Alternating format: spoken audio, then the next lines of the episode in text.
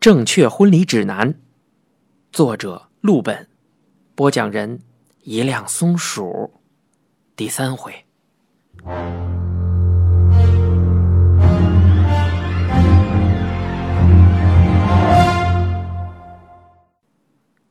上一次我讲到，新哥问我那个老太太到底得的是什么病，我当时回应道是肾病。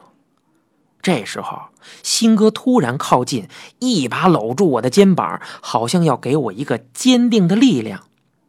我稍稍扭着脸看着他，在他那不太大的眼睛里找到了一丝熟悉的狡猾。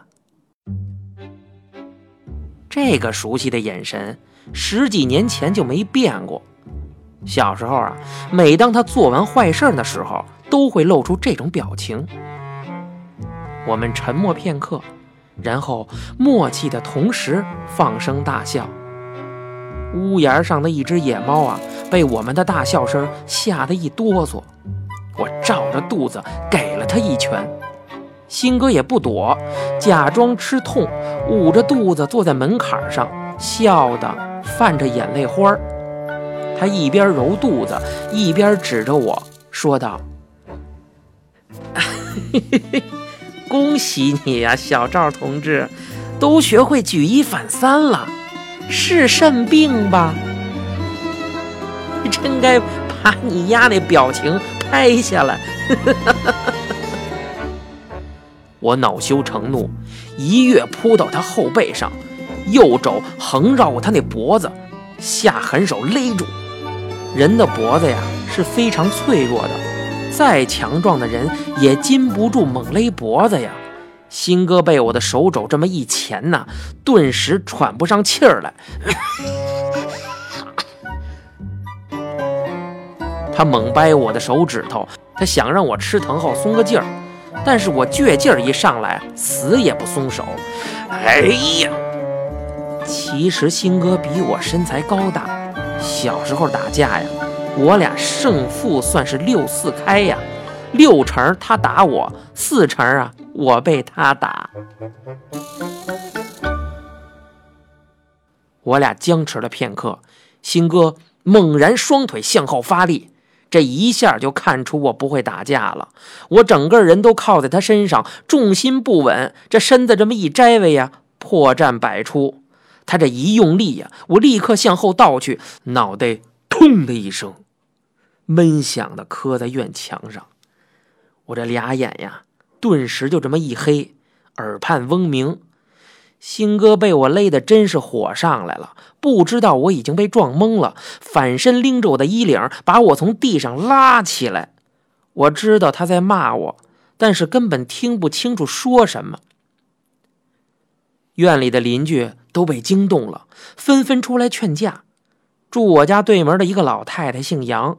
她最喜欢我，这杨老太太一上来啊，就打新哥。多大的岁数了还打架？快松开！新哥看我不对劲，也赶紧松了手。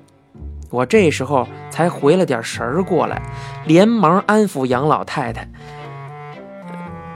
杨奶奶，您别急，我没事儿，我俩这闹着玩呢。”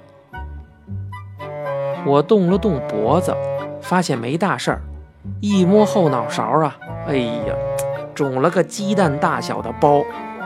杨老太太瞧见我动作，也伸手摸了过来，顿时气得理直气壮地喷唾沫星子，说道：“你说说，你俩都这么大了还打架，因为什么事儿啊？这是？”还没等我解释啊，他又转过头去数了新哥。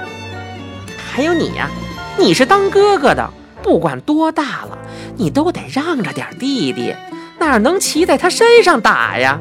那是闹着玩的吗？那是，都是结婚的人了，还这么不知轻重。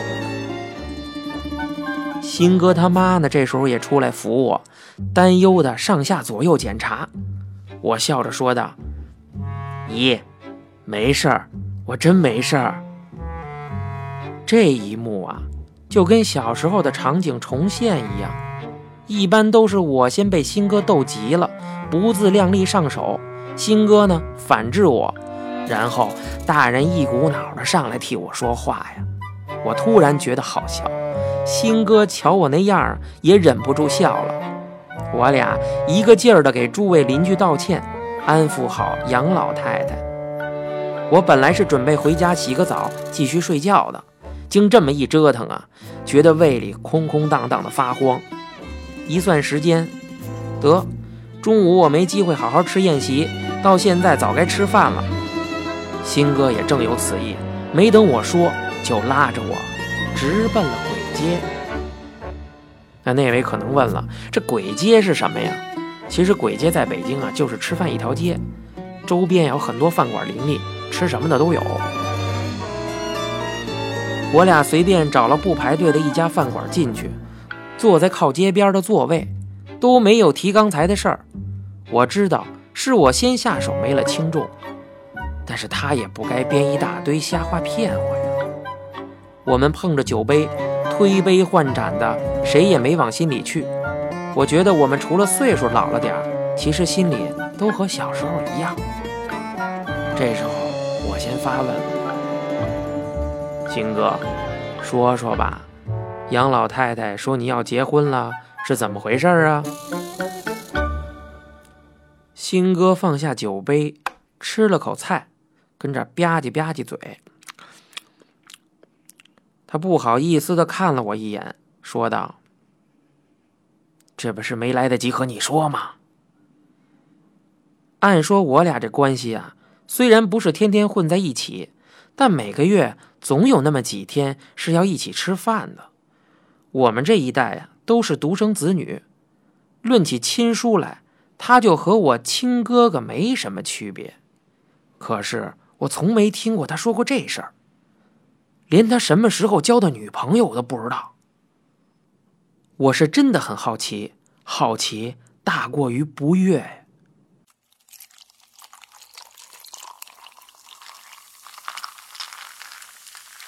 我假装不高兴的把他酒杯倒满，说道：“少废话，你先自罚三杯，再从实给我招过来。我可把丑话跟你说前头啊，我头上这包还肿着呢，搞不好得留下后遗症。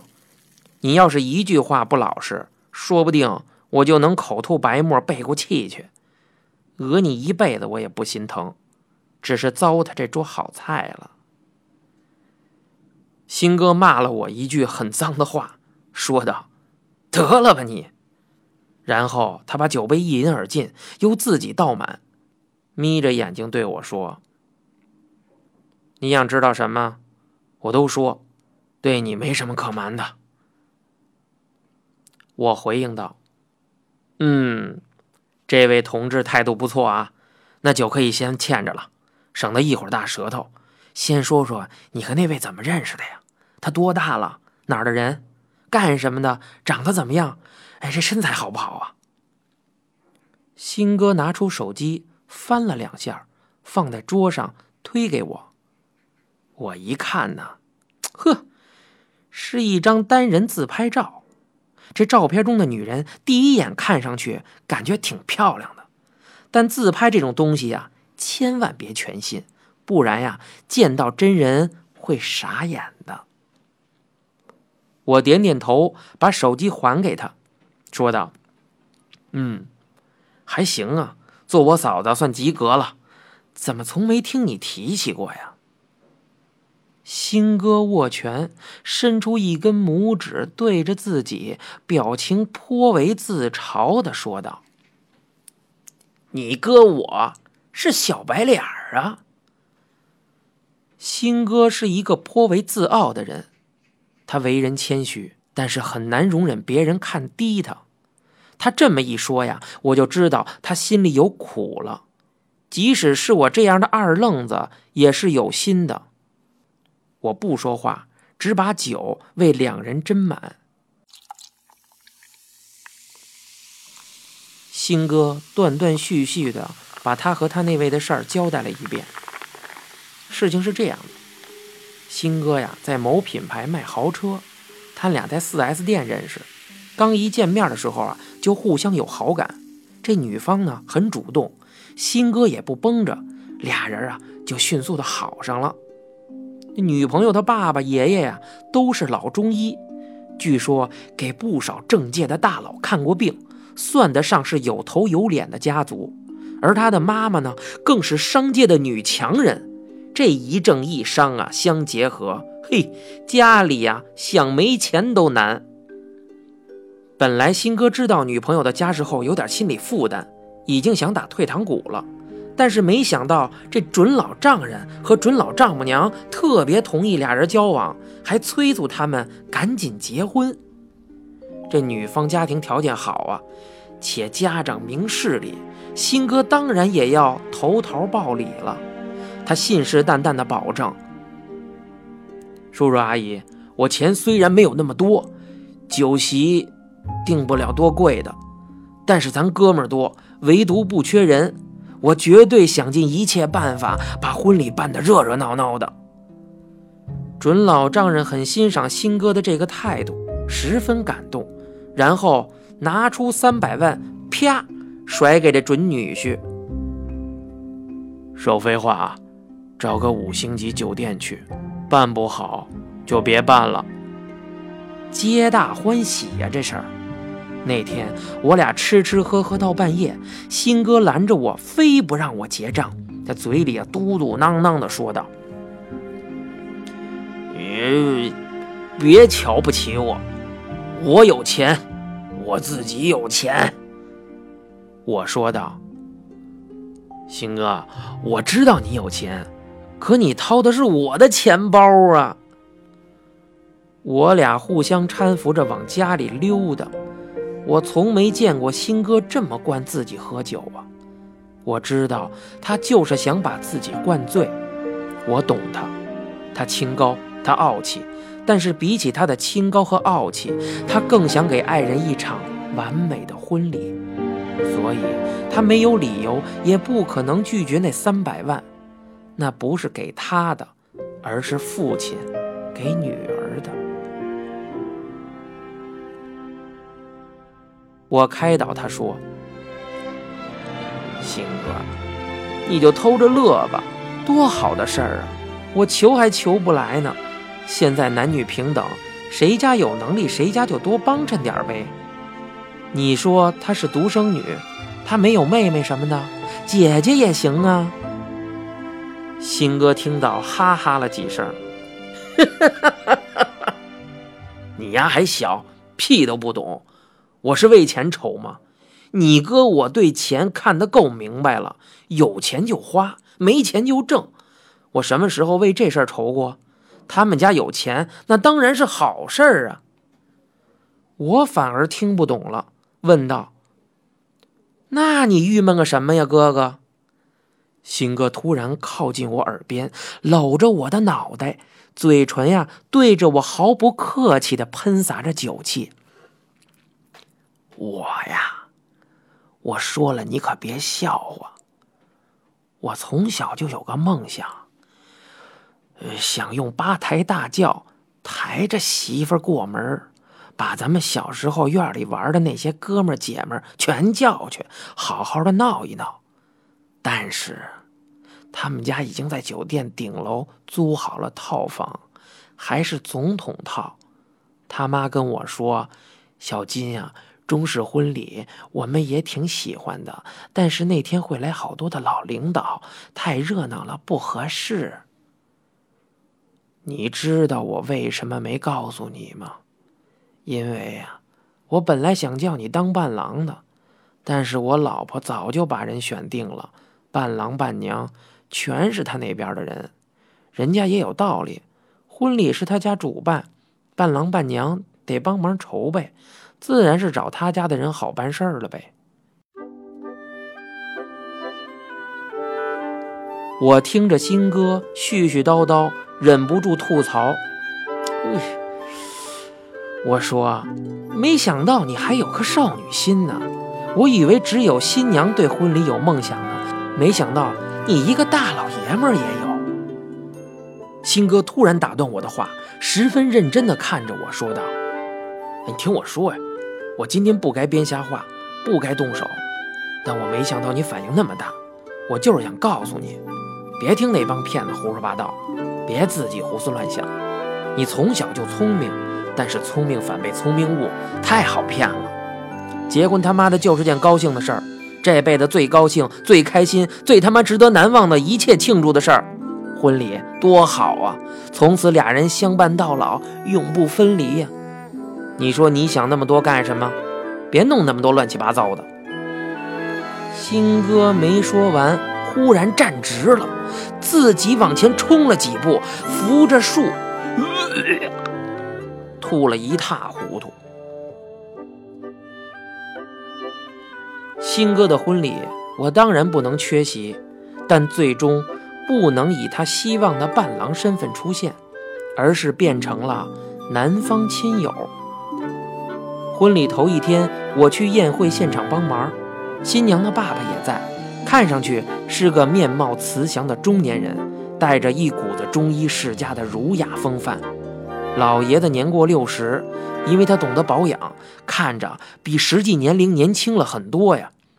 新哥为我介绍说我是他多年的好兄弟，办事稳当，人好，个头矮，不抢戏。本来想找我当伴郎，我笑着都承认下来。新娘的爸爸看着我频频点头，然后主动伸出右手，我赶紧躬身握住。我感觉那只手非常有力，而且柔软。我不懂手相，只是原来常听我奶奶说呀，这手啊越软越有福相。他老人家常常嫌弃我手骨头硬，说我没福气。新娘子爸爸的手啊，应该是我握过的最有福气的手了。我轻轻的一握，就想松劲儿，但是老爷子异常热情，紧紧的拉着我不放，而且这力度越来越大。别看他手软，但是力气却大得惊人。我试着抽了一下，他又立刻伸出左手一起抓着我，中指和食指悄悄地搭在我手腕内侧，脸上依然带着微笑。我渐渐的感觉有点疼，而且完全搞不清楚状况，于是赶紧向新哥使眼色。什么情况？这是强行号脉啊！不是中医世家吗？怎么跟电视上播的那黑诊所似的呀？这时候，新娘的爸爸说话了：“你叫赵星星啊？”我回应道：“嗯，对。”哪几个字啊？赵，就是赵匡胤的赵；星星，就是高高兴兴的那个星星。老爷子又说道：“这名字是谁给你起的？”我回应道：“呃，是我爷爷，说是希望我高高兴兴，没有烦心事儿。”新娘的爸爸沉吟了一声，没有评论。我战战兢兢的问：“伯父，我是有什么病吗？”新哥也看不出来气氛不对，刚要开口，老爷子就松手了。我的手背上留下了一枚清晰的白掌印儿。老爷子说道：“小伙子，不错啊。”新娘爸爸语气和善，我本来想客气一下，但是他撂下这句话，扭头就往大厅侧面的包间走了。新哥的眼神已经不对了，他问我：“你跟他爸认识啊？”我回应道：“我说新哥呀，今儿我可是第一回见呀。”新哥一脸不信的表情，他还想问出什么来，新娘却在另一头叫他。他说了一句：“晚点和我说。”就匆忙着带着笑容走开了。婚礼很盛大，很典雅，每个人面前都有一头巴掌大的鲍鱼，但是贼难吃啊！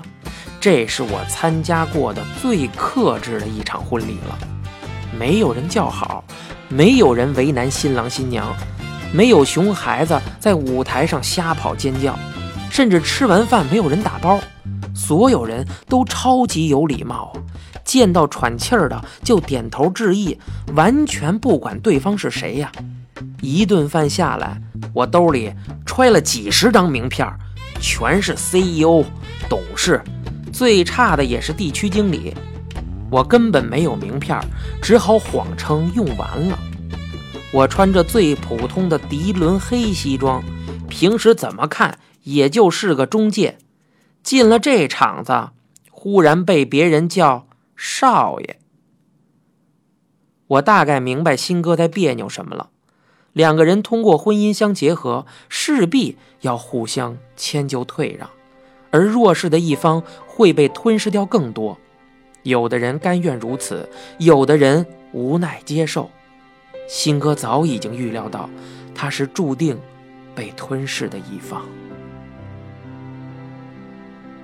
新哥的婚礼结束一个月之后，婚礼的视频光盘寄到了院里，他爸妈用 DVD 放了半天没放出来，叫我帮忙弄弄。我拿过来插进电脑，发现根本不是 DVD 格式的，只能用电脑看。他妈就拜托我帮忙转成 DVD，我一口答应下来。说到这婚礼现场的视频呀，这东西啊也真是奇妙，拍完了根本没人看，看了也尴尬。但是随着时间越来越久远，比如过了十年、二十年之后，再看就会非常感动了，尴尬也会变成温馨。人们总是很容易原谅年轻时候。冒过的傻气。我一边给视频转码，一边顺便看看那天我没看到的场面。为了尊重传统，婆家这边呢还是悄悄地举行了一下堵门的环节。但是那个劲头和我一个月之前参加的那场完全不可同日而语呀！新哥象征性的敲了一下门，门开了。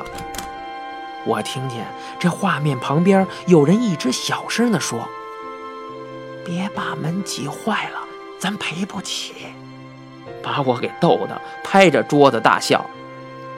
之后的过程乏善可陈，新哥顺利进入套房内间，和新娘的坐在一起，摄影师不断的让他们变换姿势。我本想快进，但是忽然觉得哪里不对劲，在套房内。有一张梳妆台，梳妆台上啊有那么一面镜子，在视频中，新哥跟新娘背对着镜子坐着，角度正好能看到俩人的背影。刚才这段镜头一闪而过，我好像看到了什么，但是又不太确定，只好反复重播。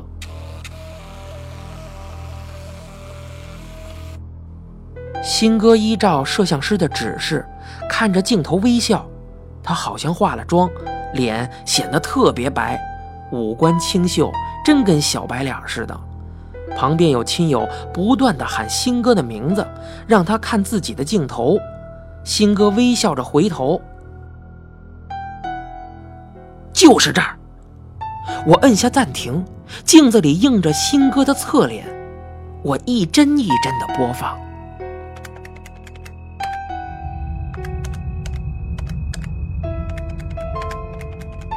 新哥镜子里的半张脸有着迷惑和惊恐，嘴角抽动着，但是面向镜头的这一边只是平静的笑着。